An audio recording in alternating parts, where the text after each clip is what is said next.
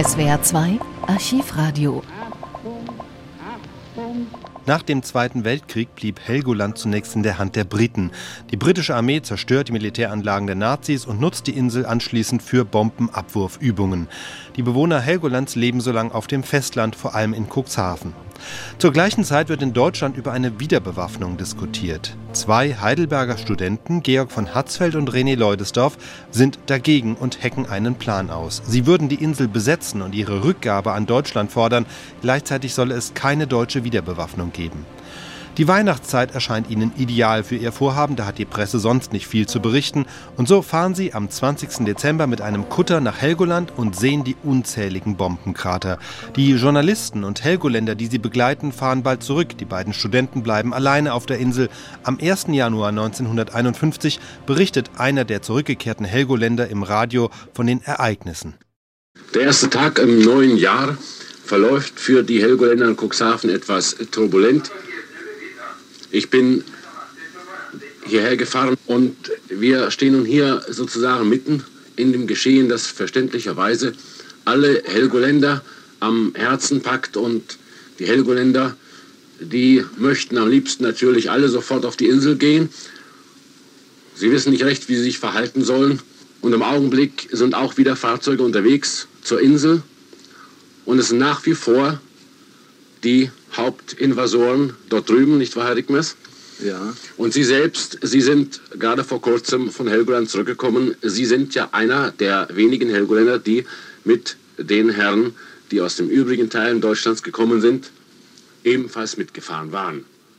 Auf der Insel befindet sich noch immer die Stammbesatzung. Das sind die beiden Studenten, die zuerst da drüben waren, mit zwei Helgoländern. Und dazu kommt der Bremer Taxichauffeur Dreier, der am Heiligabend zur Insel rübergefahren ist. Wie viele sind insgesamt jetzt da? Insgesamt müssen jetzt 14 Stamminvasoren auf der Insel sein. Und wir haben nun darunter Vertreter von verschiedenen Organisationen. Zunächst mal die Deutsche Aktion, die ja durch den Prinzen Hubertus äh, Prinz zu Löwenstein vertreten ja. ist. Dazu ist ein amerikanischer Journalist, der mit dem Prinzen zusammen rübergefahren ist, noch auf der Insel. Ein Vertreter des Kampfbundes gegen die Unmenschlichkeit. Außerdem zwei Vertreter der Jungen Aktion aus Stade, die gestern rübergefahren sind.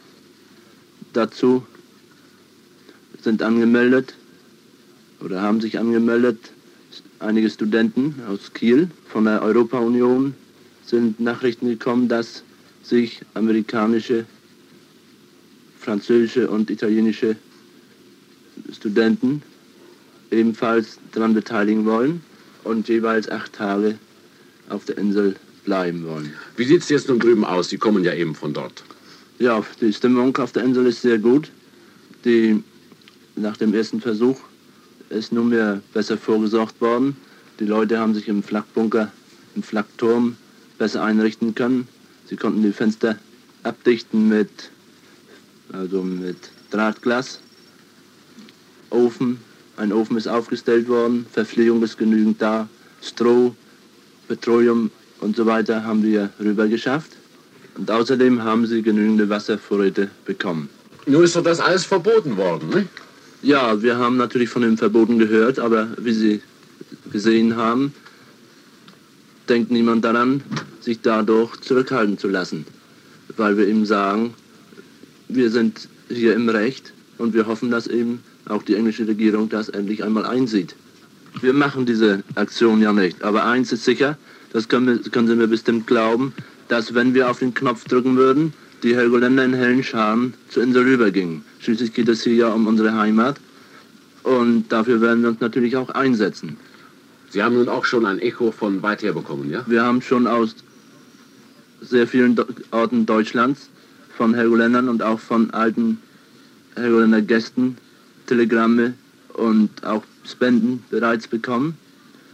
So, heute Morgen kam ein, sogar ein Telegramm aus Amerika von dort lebenden Helgoländern an. Die Schiffe, die brauchen ungefähr fünf Stunden bis zur Insel, nicht wahr? Ja, fünf Stunden je nach Schnelligkeit und Größe. Und wir haben im Augenblick ja ein scheußliches Wetter. der Frost, der gestern und vorgestern herrschte, bis zu 9 Grad, der bedeutet für die Küste schon sehr viel, denn es ist ein sehr unangenehmer Frost bei der Feuchtigkeit.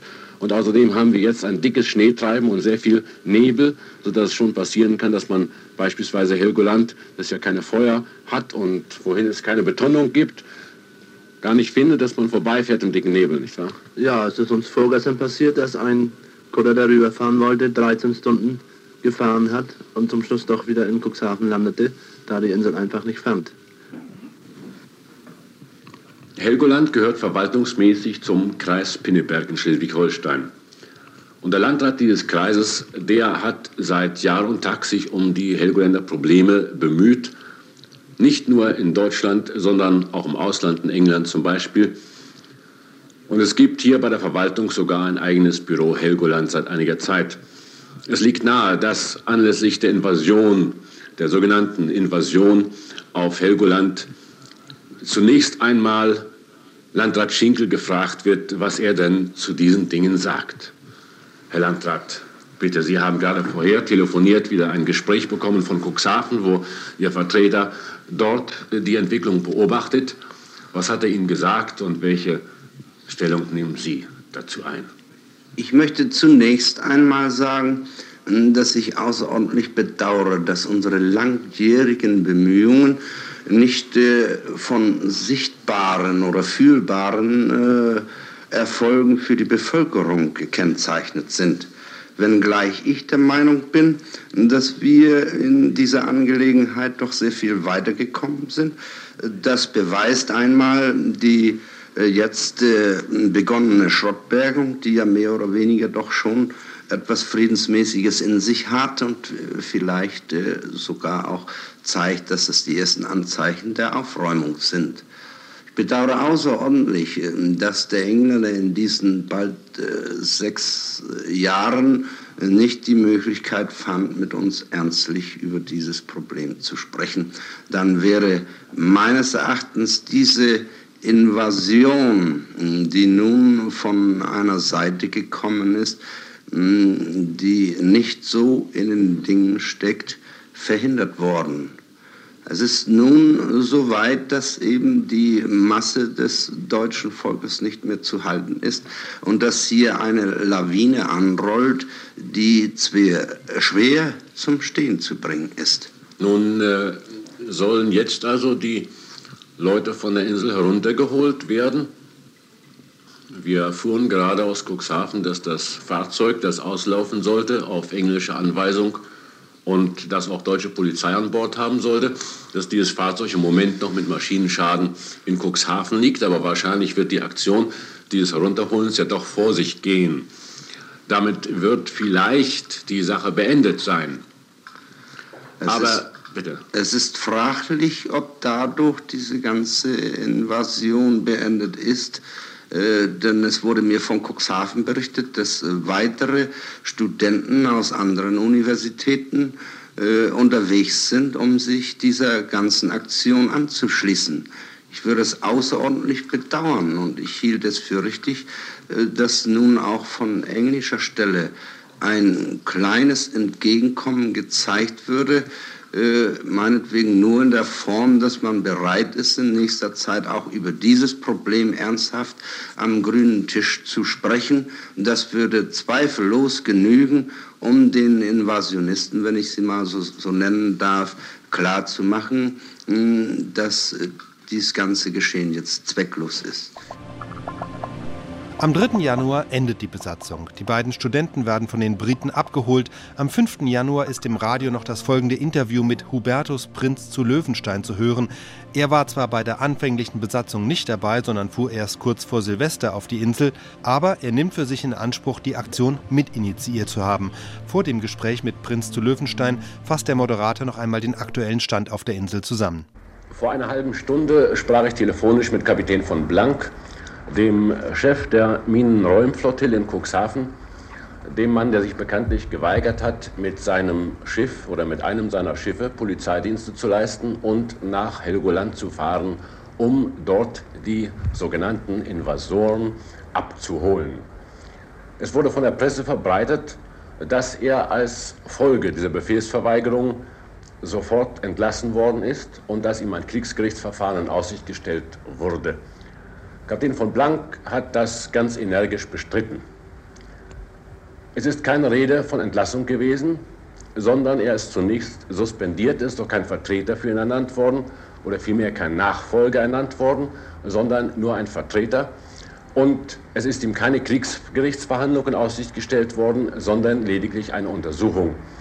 Es ist wichtig, das zu betonen, weil es für die Beurteilung der Situation zwischen den Deutschen, die nun hier im Rahmen der Helgoland-Frage etwas mit der britischen Besatzungsmacht zu tun gehabt haben und eben dieser Besatzungsmacht von Bedeutung ist. Und nun zum Abschluss dieser Aktion haben wir zunächst lange vergeblich versucht, den Spiritus Rector noch einmal zu erwischen Professor Hubertus Prinz zu Löwenstein. Und entgegen vielen Angaben, die uns hier in Hamburg begegneten, war er noch nicht nach Hause, nach seinem Stammschloss abgereist, sondern wir haben ihn eben in einem Hamburger Hotelzimmer noch bekommen.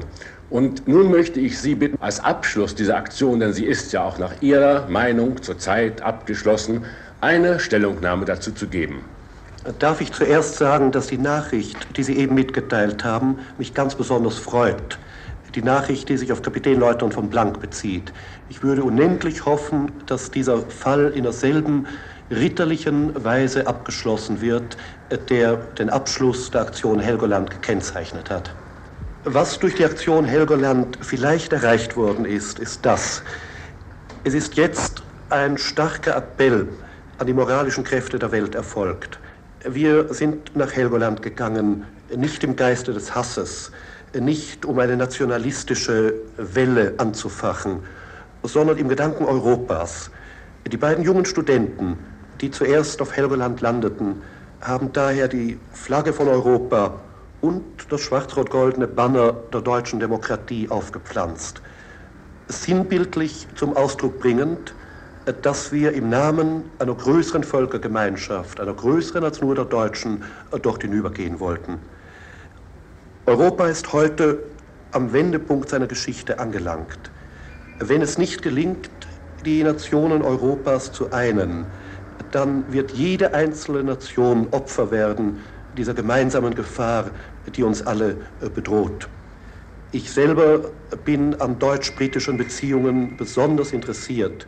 Meine eigene Mutter ist Engländerin und jetzt liegt mir sehr viel daran, zwischen diesen beiden Ländern, die ich liebe, mitzuhelfen, diese Freundschaft herbeizuführen. Das große Hindernis, das auf dem Wege deutsch-britischer Verständigung noch zu finden ist, ist Helgoland. An Helgoland geschieht Unrecht. Vom Standpunkt des Völkerrechts aus, vom Standpunkt der Sittenordnung. Und ich habe die Überzeugung, dass im Augenblick, wo die Helgoland-Frage bereinigt ist, wo die Bevölkerung zurückkehren kann, wo man die Insel wieder aufbauen kann, die Beziehungen zwischen England und Deutschland sich entspannen werden. Von diesen Beziehungen hängen auch die deutsch-französischen Beziehungen ab. Ich kenne Frankreich sehr gut, ich habe lange in Frankreich gelebt. Als ich politischer Emigrant war, hat Frankreich mir Heimatrecht gegeben. Ich bin zutiefst davon durchdrungen, dass ohne deutsch-französische Beziehungen freundschaftlichster Art an ein wirkliches Europa, an ein einiges Europa nicht gedacht werden kann. Es ist also ein Dreieck der Außenpolitik. Deutschland, England und Frankreich. Ich darf vielleicht Folgendes noch sagen. Helgoland ist Sinnbild für etwas noch Größeres. Das Menschenrecht ist unteilbar. Wenn man 2500 arme Helgoländer Fischer von ihren Heimstätten vertreiben darf, dann ist das Menschenrecht keine einzige Nation gewährleistet. Ich habe, als wir von der Insel zurückkehrten in Cuxhaven, den Sowjets zugerufen, ihr habt kein Recht, auf die Helgoland-Frage einzugehen.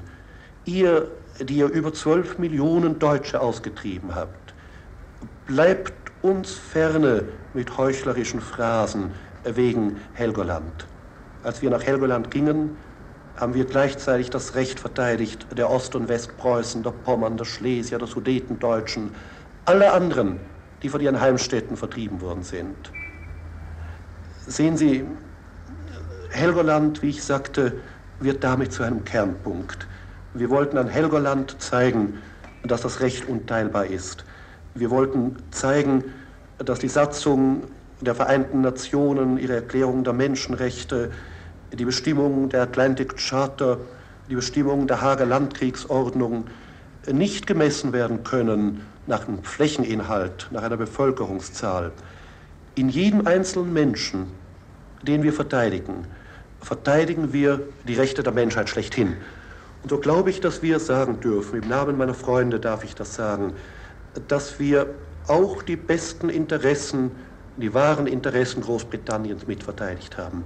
Denn im Recht der Helgoländer haben wir auch die Rechte der Engländer auf ihren Heimatboden mitverteidigt. Und der Abschluss auf der Insel selbst, der sicher von manchen mit Befürchtungen erwartet wurde, dieser Abschluss, der scheint ihren Tendenzen schon recht zu geben. Es war keine feindliche Begegnung, es war eine Begegnung in größter Ritterlichkeit, es war eine Begegnung, wo die Gegner, die nominellen Gegner, einander als Gentlemen begegneten, wo sie zusammenkamen, verhandelten, ich möchte sagen, auf der Basis der Gleichberechtigung. Das gewaltige British Empire auf der einen Seite, auf der anderen diese kleine, arme Gruppe von Menschen in ihrem Bunker auf Helgoland, arme Helgoländer Fischer darunter. Und zwischen diesen beiden Mächten, die man doch wirklich nicht vergleichen kann, eine Beziehung der Menschlichkeit. Es ist vielleicht zum ersten Mal in der diplomatischen Geschichte Europas, dass diese Formen auf denen letzten Endes unsere Kultur ruht, wieder beachtet wurden.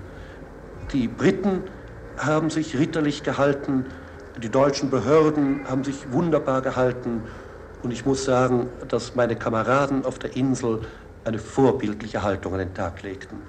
Und aus diesem Geiste hoffe ich, dass nunmehr Verhandlungen wegen Helgoland anfangen können, Verhandlungen, die zu einer Bereinigung der außenpolitischen und der rechtlichen Beziehungen führen werden. Dies sind die beiden einzigen Aufnahmen zur sogenannten Helgoland-Invasion, die in den Hörfunkarchiven der ARD vorhanden sind. Doch die Geschichte geht weiter. Im Februar 1951 entschied der britische Premierminister Clement Attlee, die Insel innerhalb eines Jahres an Deutschland zurückzugeben. So konnten ab März 1952 die Helgoländer wieder auf ihre Insel ziehen. Wie stark die Heidelberger Invasion diese Entscheidung tatsächlich beeinflusst hat, darüber gehen die Meinungen auseinander.